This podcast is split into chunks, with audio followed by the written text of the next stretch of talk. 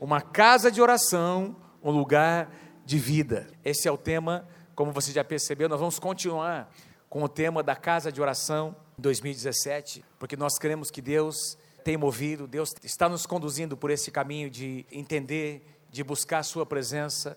A gente apenas mudou um pouquinho a última frase como o tema desse ano, um lugar de vida, porque nós cremos que a casa de Deus é um lugar onde a vida do Senhor é manifesta. Em 2016, nós tivemos 682 pessoas que fizeram, que concluíram a classe de integração. Quase 700 pessoas. Nós tivemos 561 pessoas que foram para o encontro com Deus. Amém? Alguns de vocês estão aqui. Tivemos é, 210 batismos nas águas. O pastor Trajano me passou um dado importante. Nós, como os pastores, estão servindo ali na sala de oração, também o ministério Ore Mais, e nós cadastramos ali os irmãos que fazem parte do ministério Ore Mais, colocam ali, tem um compromisso de algumas horas na semana de participar. Os pastores também, uma hora por dia, normalmente fazem mais do que isso. Pelo levantamento que foi feito, nós tivemos nesse ano em torno de 7.500 horas de oração. É, é muito, é muita hora, não é? São muitas horas, milhares. 7.500 horas é, em que nós, é, em, em que o povo de Deus esteve ali oferecendo, intercedendo, clamando. E a gente está vendo respostas acontecerem, milagres acontecerem, porque o povo de Deus está orando mais. Quem pode aplaudir o Senhor bem forte comigo? Eu queria, queridos, compartilhar com vocês, a, aliás, alguns versículos, o contexto. Vamos lá para João capítulo 1. Mas eu quero pedir que você já abra sua Bíblia no capítulo 1 de Gênesis. Enquanto você lê aqui comigo João capítulo 1, que é onde está o nosso versículo ali, que é o tema, versículo 4.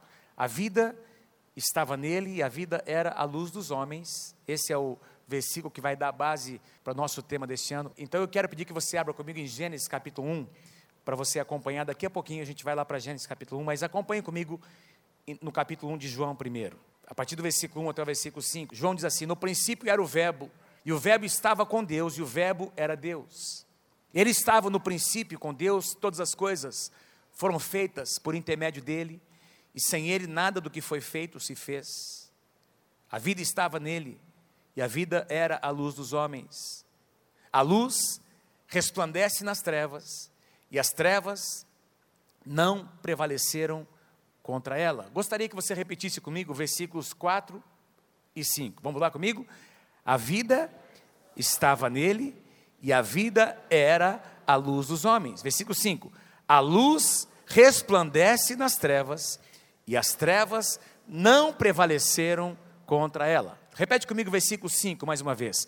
A luz resplandece nas trevas e as trevas não prevaleceram contra ela. Queridos, o apóstolo João, quando você estuda os evangelhos, os quatro evangelhos, se você estudar mesmo, fazendo as comparações, você vai perceber que João distou dos demais. Ele complementa, na verdade, os outros três, Mateus, Marcos e Lucas, são chamados evangelhos semelhantes ou sinóticos. Você vai perceber muitas passagens cruzadas, muitas passagens que são repetidas, histórias e fatos, milagres, acontecimentos que se repetem nos três primeiros evangelhos e que João não cita, mas João, por sua vez, cita algumas outras situações que os outros evangelhos não citam. Por exemplo, nenhum outro dos evangelistas, dos evangelhos, citam, por exemplo, a ressurreição de Lázaro. Ou a mulher samaritana, a conversa que Jesus teve com a mulher samaritana em João capítulo 4. Apenas João cita esses acontecimentos e alguns outros. Muitos historiadores dizem que João escreveu o seu evangelho bem depois dos outros três já terem escrito, mesmo porque ele foi o que mais, ele foi o que morreu mais tarde, foi o último dos doze apóstolos. Quando ele foi chamado por Jesus, ele tinha, pelo que os historiadores dizem, entre 22 e 24 anos. Um jovem que foi chamado por Deus para o ministério, para ser um apóstolo, para caminhar com o Senhor. O seu irmão Tiago foi morto pelo rei Herodes, lá em Atos capítulo 12. Lembra que Herodes mandou matar o, o Tiago, um dos apóstolos, que era exatamente o irmão de João. Pedro, Tiago e João eram os três mais próximos de Jesus. E dos três, João a Bíblia diz que era aquele em quem Jesus reclinava a sua cabeça, quem, com quem Jesus conversava coisas íntimas. Então ele foi uma pessoa muito especial e ele escreve no seu evangelho de uma forma, numa perspectiva muito especial e diferente. Por exemplo, o capítulo 1, a maneira como ele introduz é, o Messias, é diferente de todos os outros. Todos os outros começam a falar sobre a linhagem de Jesus, de onde ele vem, os seus pais, etc., seus antepassados, e João começa falando sobre o Verbo. No princípio era o Verbo, e o Verbo estava com Deus, e o Verbo era Deus. Está falando sobre Jesus. A tradução NVI traduz verbo de uma maneira diferente. Você lê assim: no princípio era aquele que é a palavra, com letra maiúscula. Ele estava em Deus, aquele, a palavra, estava em Deus, e ele era Deus. Na linguagem de hoje, a tradução da linguagem de hoje, a gente lê: antes de ser criado o mundo, aquele que é a palavra, com letra maiúscula, Jesus, já existia. Ele estava com Deus e ele era Deus. Interessante como João coloca Jesus como ele define Jesus como sendo a palavra, e eu gosto muito dessa tradução atualizada que diz que ele era o Verbo de Deus. Diga assim comigo: o Verbo de Deus. A gente não vai encontrar ninguém mais chamando de Jesus como Verbo, a não ser o próprio João, em outras passagens. Por exemplo, em 1 João capítulo 1, 1 João capítulo 1, versículo, no próprio versículo 1, ele diz assim: o que era desde o princípio, o que temos ouvido e o que temos visto com os nossos próprios olhos o que contemplamos e as nossas mãos apalparam com respeito ao Verbo da vida. Mais uma vez, João chama Jesus de o Verbo da vida. No livro de Apocalipse, quando João tem a revelação dos últimos acontecimentos da história, lá na ilha de Patmos, olha o que ele diz, Apocalipse capítulo 19, versículo 13: ele está vestido, Jesus está vestido com um manto tinto de sangue, e o seu nome se chama o Verbo de Deus o Verbo de Deus. Essa expressão, o Verbo ou a palavra, que nós encontramos aqui nessas passagens, elas são tiradas de uma palavrinha grega que você já deve ter ouvido bastante, logos. Logos, diga-se comigo, logos. É a palavra grega de onde os tradutores traduziram essa palavra ou, para o português como sendo palavra ou verbo. E essa palavra Interessante, essa palavrinha logos, ela aparece em algumas situações. Por exemplo, quando Jesus conta a parábola do semeador, dizendo que o semeador saiu lançando a semente, e ele explica depois dizendo que a semente é a palavra, essa palavra ali é o logos. A palavra de Deus, que é semeada.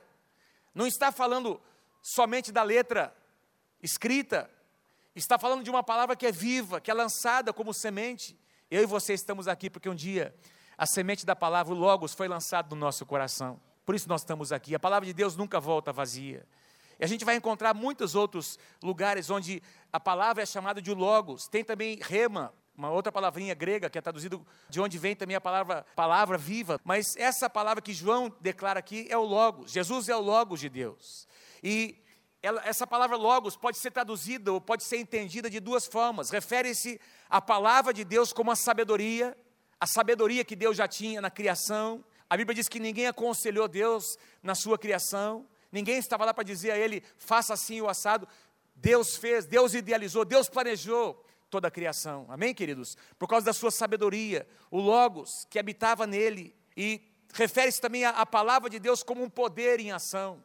Uma palavra que produz vida por onde quer que ela seja lançada, por onde quer que ela seja liberada.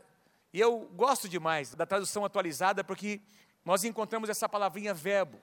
E eu lembrei algo aqui hoje de manhã. Nós temos um dos nossos pastores, é professor de português, o Beto. Eu perguntei aqui para ele, pedi para ele explicar aqui para a gente o que, que significa verbo. Não é? Quando eu comecei a, a. Falei, deixa eu estudar um pouquinho. Eu lembrei dos meus tempos de ginásio, quando a gente fazia análise sintática. Tem gente que gosta, né? o Beto está aqui, ele ama esse negócio. A minha esposa também gosta demais, mas eu não gostava mesmo. Identificar sujeito. Eu escrevi aqui sujeito simples, determinado, indeterminado, composto, pronome, é isso, né? Advérbio, verbo transitivo direto, transitivo indireto. É isso, Beto? Tô, tô, tô bem, cara. Eu copiei isso aqui, tá? Eu copiei. E eu falei aqui, meu Deus, dá até dor de barriga um negócio desse. Dá até um... Quando tinha esse negócio que é, descobriu o que era, não é? Aquelas regrinhas. Aliás, a língua portuguesa, você é um privilegiado, porque você conhece, você fala uma das línguas mais difíceis para se aprender, que é o português. Por exemplo, nós temos aqui conjugações de, de verbo, não é? Das mais diversas. O presente do indicativo, passado, futuro, futuro do pretérito, pretérito imperfeito, assim? Que mais? Pretérito mais que perfeito, particípio passado. Está amarrado nesse negócio, não? Resumindo, A gente não usa muito esses negócios, mas tá lá, na língua portuguesa. Imagina o cara para aprender um negócio desse, gramática portuguesa. É difícil, mano. Mas o verbo, vou colocar do meu jeito, tá, Beto? O Beto deu um discurso aqui, coisa mais linda que ele falou sobre. Para mim, verbo é o que dá vida para uma frase. Tem o sujeito, tem o adjetivo, tem outras coisas. O verbo é o que põe a frase em movimento. O Beto me disse que tem frase que não tem verbo, é isso? Você podia dar um exemplo, por favor, uma frase sem verbo? Desde que ela tenha sentido. Por exemplo, atenção, gente. Vocês estão ouvindo a palavra aí? Atenção. Silêncio. Professor de português, né, gente? Mas é, o verbo, ele, para ser oração, uma oração, uma sentença, tem que ter um verbo. Porque o verbo é o que dá sentido, o verbo é o que, é o que traz vida para uma sentença. Então, você pode dizer para alguém assim: Eu amo você. Quem é o sujeito? Eu. O que, que é você aí no caso? O objeto. É isso. Já esqueci. Mas o mais. Eu passei no vestibular, viu, gente? Fiz engenharia mecânica. Faz um tempinho, né? Mas o forte da frase, que, que é? Eu amo você. O importante é o amor, amém. Deus é amor, né? Deus é amor.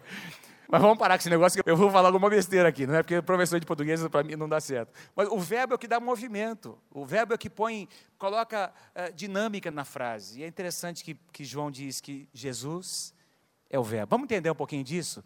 Volta comigo em Gênesis capítulo 1. Porque já que João cita aqui no princípio, diz lá, no princípio era o verbo. Então nós vamos lá para o princípio. O princípio de todas as coisas acontece onde? Onde é que está escrito? Onde é que está para nós? Onde é que foi determinado o princípio de todas as coisas?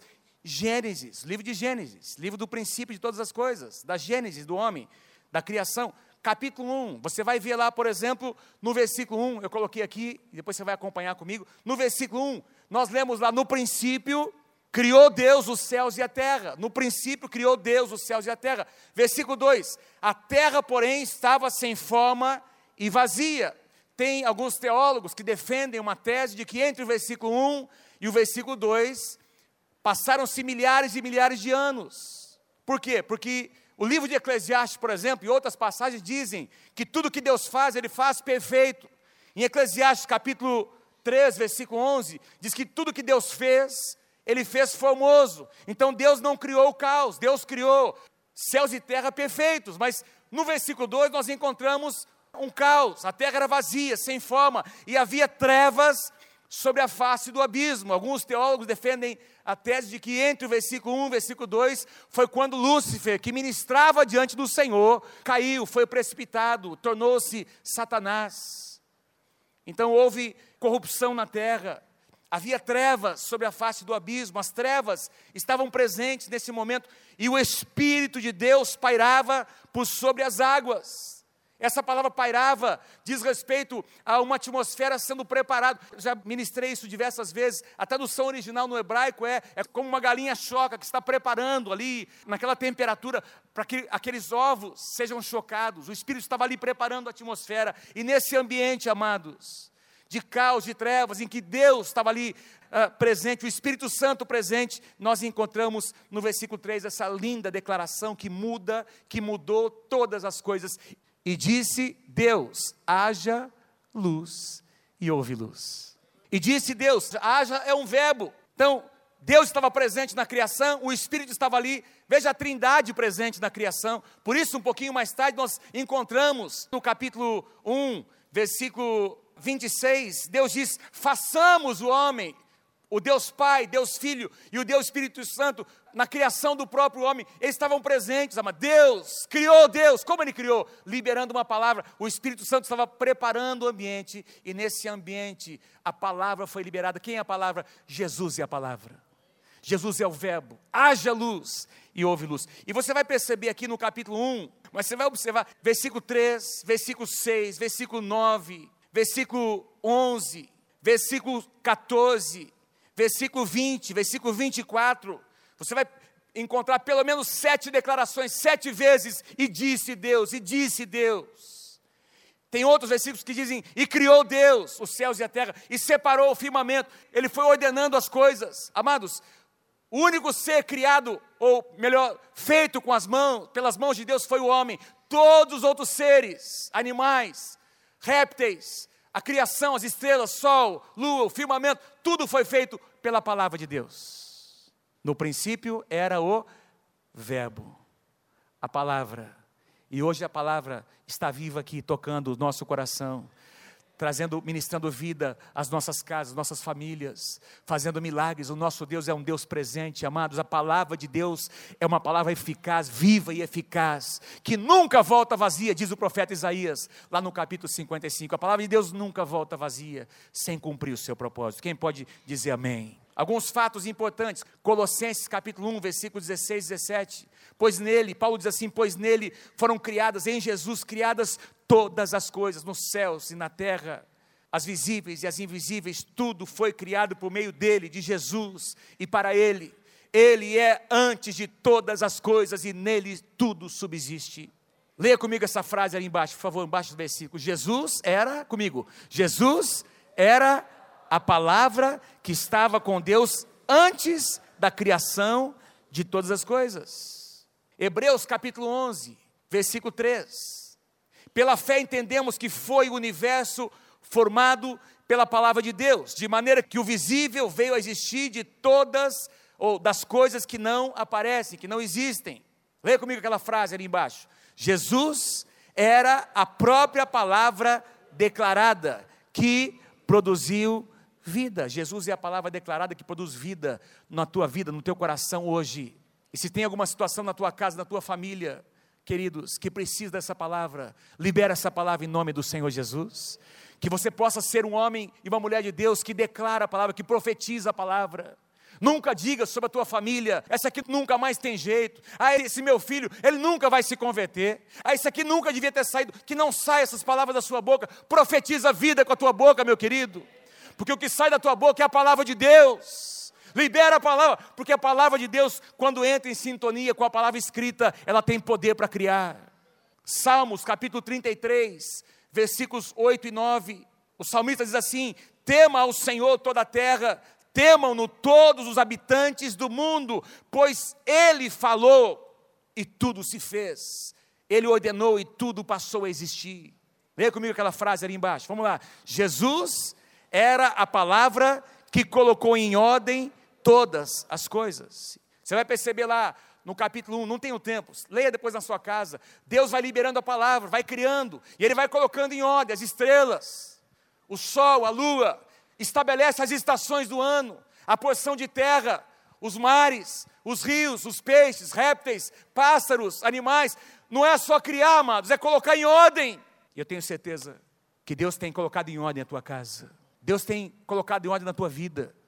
Você era uma pessoa que a tua vida era uma vida desordenada, mas hoje Deus tem feito algo, Deus tem feito milagres na tua vida. Tem gente que não prospera porque tem uma vida desordenada. Tem gente que não consegue avançar porque não consegue planejar. Não trabalha em cima de um orçamento, mas nosso Deus é um Deus de ordem, que nos faz viver dentro de um orçamento que nós temos. Tem muita gente que quebra, que quer viver em cima do que não tem. Mas nós precisamos viver dentro daquilo que Deus nos dá e crer que Deus vai aumentar o nosso território. Que se nós formos fiéis, amém, queridos? Ele vai nos dar mais e aí nós vamos poder então ampliar o nosso planejamento, fazer novos investimentos. Isso é ótimo, viver uma vida ordenada. Quem pode dizer amém? João capítulo 1, versículo 14, agora no Novo Testamento, no mesmo capítulo em que nós lemos aqueles quatro primeiros versículos, e o Verbo, João diz, se fez carne e habitou entre nós, cheio de graça e de verdade, e nós vimos a sua glória, glória como do unigênito do Pai. Leia comigo aquela frase ali embaixo. Jesus é a palavra de Deus que se encarnou. Ele é Deus que se tornou homem. Ele se esvaziou para se tornar como eu e você. Vamos voltar lá para João capítulo 1, versículos 4 e 5. A vida estava nele e a vida era a luz dos homens.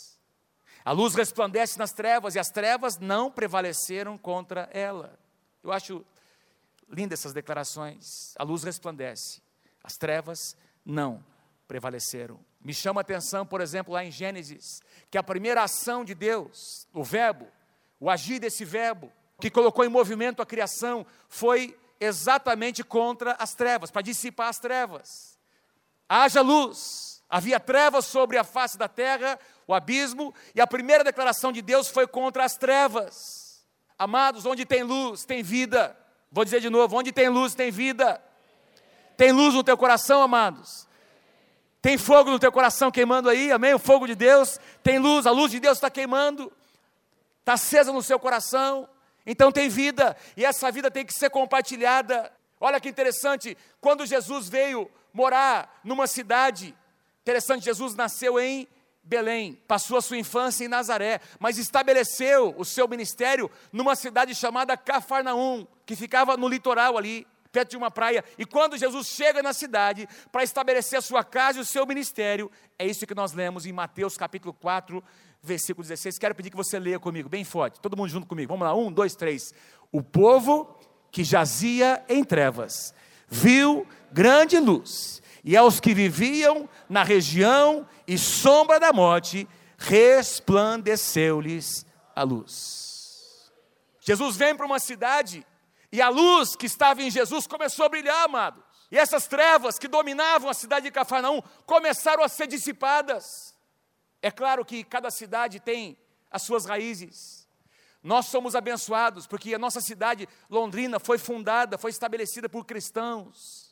As primeiras pessoas que vieram colonizar aqui, que vieram morar na nossa região, foram cristãos que abençoaram, abençoaram essa região, eram crentes no Senhor Jesus. A primeira reunião, o primeiro culto foi realizado num grupo familiar, e eles abençoaram nossa cidade, mas muitas cidades, meus queridos, não nasceram dessa forma, nasceram debaixo de idolatria, nasceram debaixo de maldição, e cada cidade carrega as suas próprias trevas, pactos que foram feitos, situações que dominam, que geram, que vão desencadear violência, vão desencadear miséria, imoralidade, feitiçaria. Mas louvado seja o Senhor Jesus. Porque onde tem uma igreja, tem uma luz brilhando. Onde tem um homem de Deus, uma mulher de Deus, a luz começa a brilhar. Me lembro quando nós começamos nosso projeto lá no Jardim Franciscato. Me lembro de uma pessoa, nós estávamos iniciando o trabalho social, não tinha uma igreja ainda. Uma senhora ficou endemoniada e esse demônio dizia: O meu nome é Trevas e eu domino aquele lugar. Vocês não vão entrar naquele lugar. E nós dissemos: Nós vamos, nós vamos entrar. E você vai ter que recuar, Satanás. Não para a moça, dissemos para o diabo que estava por trás dela. Ela foi liberta pelo poder de Deus e hoje nós temos uma creche, nós temos lá vários trabalhos sociais, temos uma igreja que foi plantada com quase 40 células e mais de 300 pessoas que conheceram a luz do Senhor Jesus, que foram libertas das trevas. Amém? Porque, amados, nós fomos chamados para brilhar. Olha o que diz em Isaías capítulo 60: Dispõe-te, resplandece, porque vem a tua luz, e a glória do Senhor nasce sobre ti. Pois eis que as trevas cobrem a terra, as trevas cobrem a cidade de Londrina, cobrem lá o bairro onde eu estou morando, cobrem aquelas situações, aquela região, mas, louvado seja o nome do Senhor, sobre ti aparece resplendente o Senhor, e a glória do Senhor se vê sobre ti. Queridos, nós fomos chamados, eu e você, para sermos dissipadores de trevas, para chegar num lugar onde existe trevas e dizer: haja luz neste lugar eu estou carregando aqui uma tocha, eu sou um incendiário. Eu vou trazer a luz do Senhor Jesus e as trevas vão ter que recuar. Amém? Quem pode dizer amém por isso? Nós somos responsáveis por carregar a luz do Senhor Jesus. Eu tinha muita coisa para falar, quero encerrar com um pensamento aqui.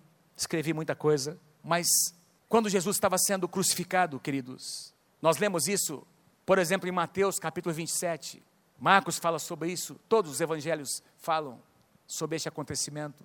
A Bíblia diz que ao meio-dia, quando já estava na cruz do Calvário, diz lá em João capítulo 27, desde o meio-dia até as três da tarde, antes de Jesus entregar o seu espírito, as trevas vieram sobre toda a terra.